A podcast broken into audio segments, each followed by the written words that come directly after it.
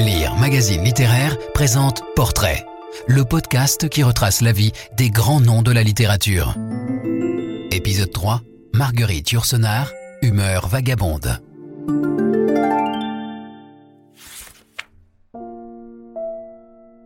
Première femme à siéger à l'Académie française, Marguerite Yourcenar mit sa culture humaniste au service de récits nomades.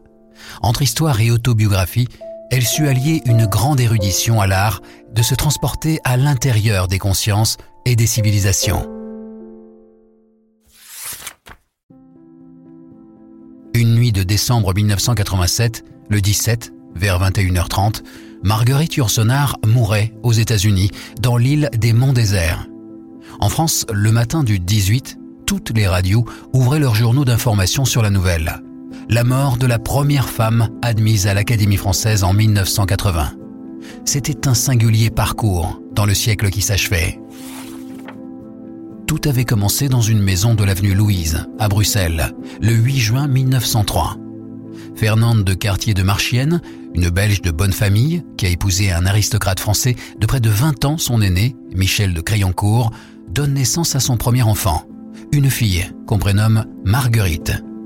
Dix jours plus tard, Fernande meurt. Michel de Crayoncourt a 50 ans et bien embarrassé par ce bébé.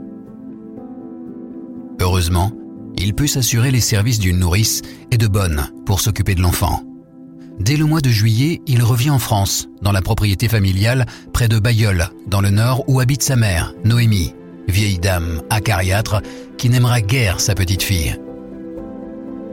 Marguerite Yourcenar a toujours refusé de faire de cette enfance sans mère une douleur, même si son œuvre réfute parfois ses affirmations. Elle aimait à répéter que pour regretter quelqu'un qu'on n'a pas connu, il faut qu'on vous apprenne à le regretter. Sous-entendant que son père n'était pas homme à avoir entretenu le chagrin d'une mère absente.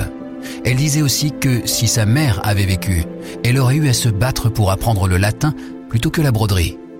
Je ne sais si jamais ou non ce monsieur de haute taille, affectueux, sans cajolerie, qui ne m'adressait jamais de remontrances et parfois de bons sourires. Il était pour moi la grande personne autour de laquelle tournait la mécanique de ma vie, écrit Marguerite Yourcenar dans le troisième volume de sa trilogie familiale, Quoi? L'éternité.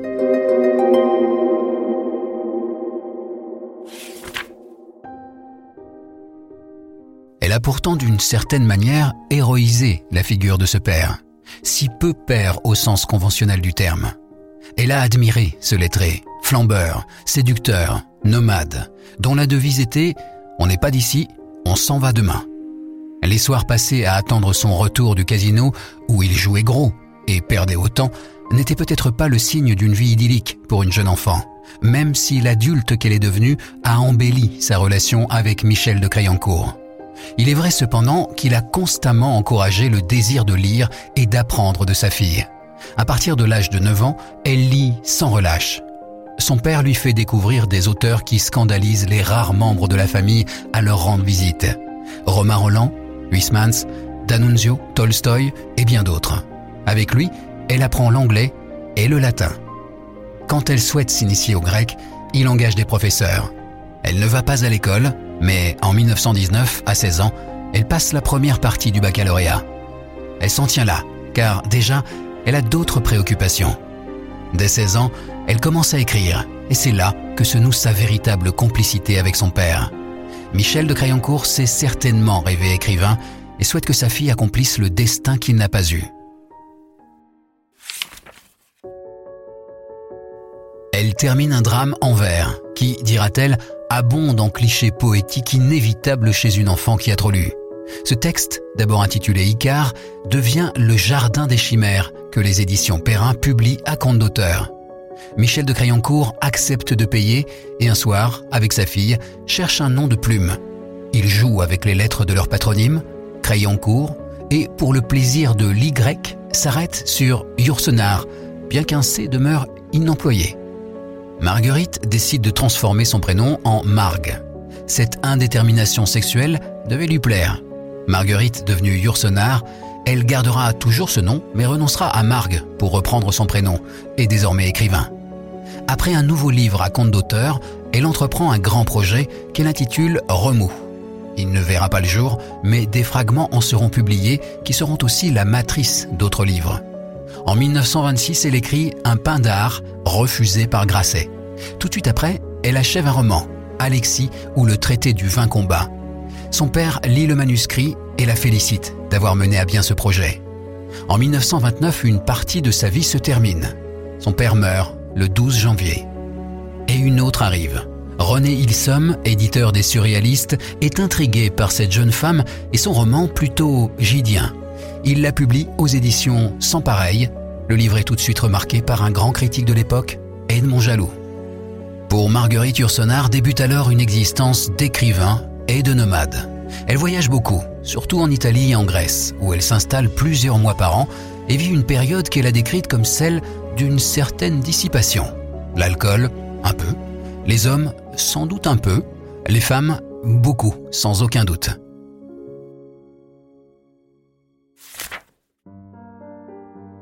Au début des années 1930, elle rencontre André Fregnaud, jeune écrivain, éditeur chez Grasset. Elle tombe amoureuse de lui, qui préfère les hommes. Il ne répond évidemment pas à cet amour, et à la fin de sa vie, après la mort de Yourcenar, il admire son talent et la publie chez Grasset. En 1937, nouveau tournant. Elle signe un contrat chez Gallimard pour les Nouvelles Orientales. Et elle rencontre à Paris, à l'hôtel Wagram, une américaine de son âge, Grace Freak, qui a eu un coup de foudre pour elle. Elle voyage avec elle, puis lui promet de passer l'hiver 1937-1938 aux États-Unis. Ce qu'elle fait. Revenue en Europe, elle écrit Le coup de grâce qui paraît chez Gallimard. Et en Grèce, retrouve son amie Lucie Kyriakos. Elle avait promis à Grace Freak de revenir passer l'hiver 1939 avec elle. Mais quand la guerre éclate, elle s'interroge. À la mi-octobre, elle se décide à partir. Ce séjour ne devait pas excéder une année. Pourtant, Marguerite Yourcenar ne reviendra en France que 12 ans plus tard. Même si elle échappe à la guerre, à l'occupation, ses premières années aux États-Unis seront des années noires. Elle n'a plus d'argent. Elle prend un poste dans une université américaine, mais a peu de goût pour l'enseignement. Surtout, elle est consciente d'être un écrivain sans éditeur et sans public. Aurait-elle jamais l'avenir que le bon accueil de ses premiers livres laissait espérer? Elle en doute. Elle le confie dans des lettres à des amis. Des lettres qu'elle se gardera bien de déposer avec toute sa correspondance à Harvard, ne voulant pas laisser penser qu'elle avait un jour désespéré d'elle-même. Les choses s'arrangent avec la découverte, avec Grace Freak, de l'île des Monts Déserts dans le Maine. Elles y louent d'abord une maison, puis en achètent une en 1950 qu'elles appellent Petite Plaisance, et qui demeurera ce que Marguerite Yourcenar désignait comme sa base entre deux voyages. Depuis 1947, Marguerite Yourcenar est américaine. Yourcenar est devenu son patronyme officiel. Elle a même omis de signer le papier lui accordant la double nationalité, ce dont se serviront ses ennemis au moment de sa candidature à l'Académie française. Il faudra alors lui redonner sa nationalité. En 1949 survient un événement banal qui se transforme en heureux hasard. On lui livre une malle retrouvée à l'hôtel Meurice de Lausanne où elle l'avait laissée au début de la guerre. Au milieu de vieux papiers qu'elle brûle, elle découvre ce qui lui semble être une lettre adressée à mon cher Marc.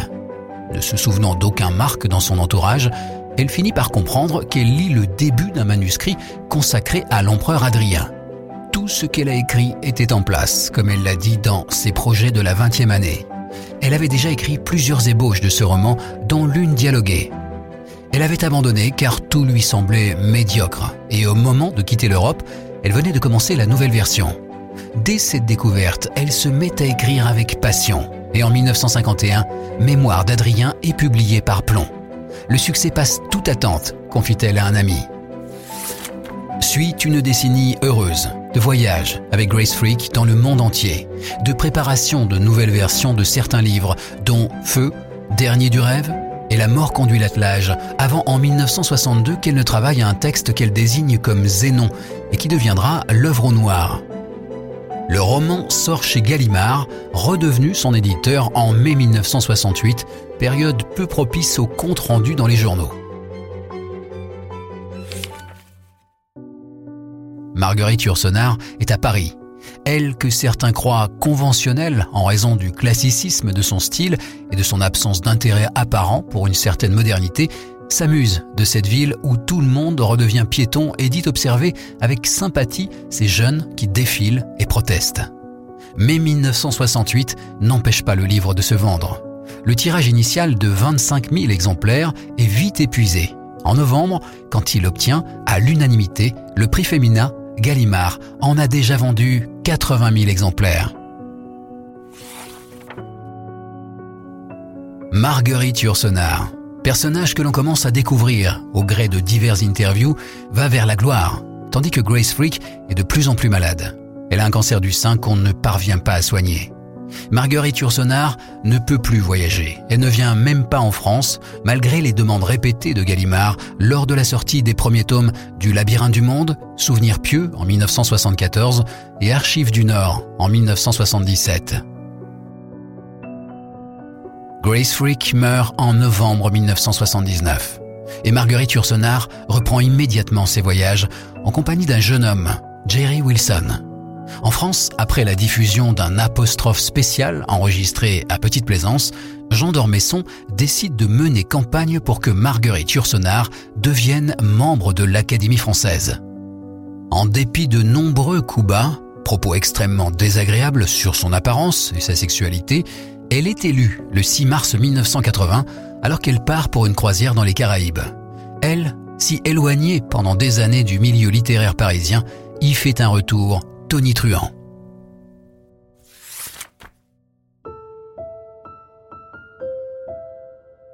Après sa réception, en présence du président de la République d'alors, Valéry Giscard d'Estaing, et retransmise en direct à la télévision le 22 janvier 1981, elle ne viendra qu'une fois dans ce club où de vieux galopins se réunissent tous les jeudis et où une femme n'a pas grand-chose à faire.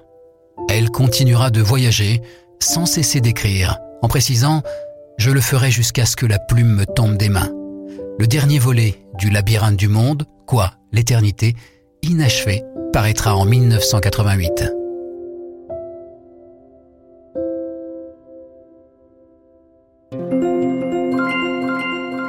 Marguerite Yourcenar et tous les grands auteurs sont sur lire.fr.